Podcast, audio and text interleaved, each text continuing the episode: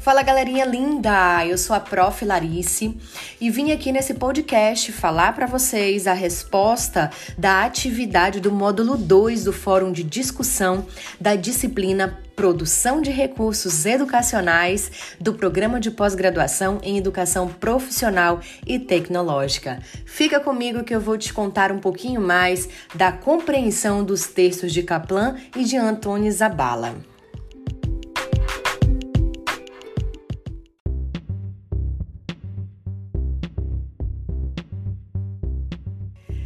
Então, vamos lá, né? O professor Marcelo Ponciano, ele que está conduzindo as atividades né, desse fórum de discussão do módulo 2, ele fez uma pergunta, né? Ele perguntou o qual foi a nossa compreensão em relação às leituras de Kaplan e de Anthony Zabala. Então, as leituras eu achei que foram espetaculares. Por quê? Porque Kaplan, ele me fez compreender muito sobre a criação dos materiais educativos, né? O que mais chamou a minha atenção foi o fato de que Kaplan, ele chama os eixos conceitual, pedagógico e comunicacional como uma bússola né, que vai ser utilizada durante o caminhar de construção de um material educativo, né? E de fato, né, as fases que são apresentadas pelo autor, elas são muito didáticas e também são necessárias para que esse material produzido ele realmente atinja um objetivo, né? O objetivo também dos sujeitos para o qual ele é destinado. Então eu achei extremamente interessante esse texto de Kaplan. Já Zabala, né, por sua vez, ele me fez compreender um pouco sobre a importância é, de um planejamento com a intencionalidade pedagógica.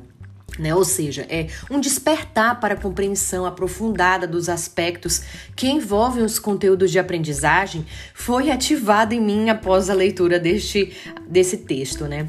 Então, os desafios que foram apresentados pelo autor, eles realmente são verídicos na minha realidade docente. Né? A minha área, principalmente né, da educação física, minha área de formação e de atuação docente, que é a educação física, ela por vezes é menosprezada por outros colegas né, de, de áreas que são ditas mais importantes. Né?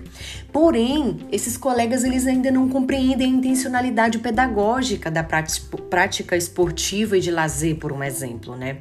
Então, o agir intencional aqui em Zabala foi importante importantíssimo, né? E eu compreendi que realmente esse agir intencional ele é a chave para favorecer a formação de um cidadão participativo. Nesse caso, é um participativo ativo. Então, o cidadão ele precisa participar de maneira ativa na realidade na qual ele está inserido.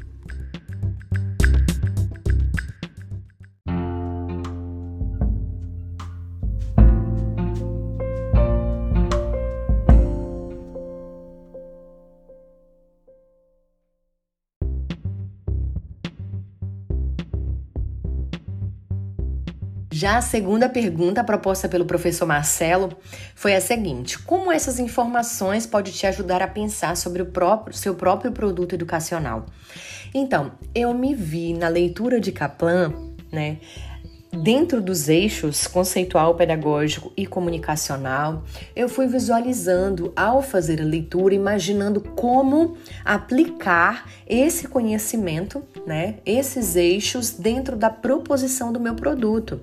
Então, assim, como que a intencionalidade, o objetivo do meu produto vai ser atingido de uma maneira mais eficiente.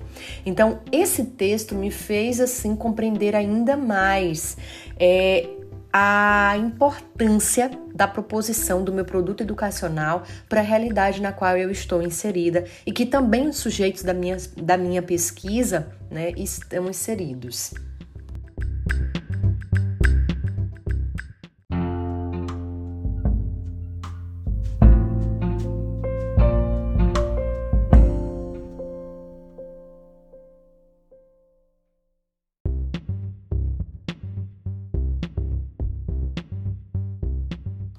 Realmente os textos é, foram bastante interessantes e as leituras, como eu já falei, foram espetaculares para mim pensar um pouco mais sobre a minha prática pedagógica e também sobre a proposição né, da criação do meu material é, educativo, que nesse caso vai ser o produto educacional. Um abraço para vocês e até a próxima.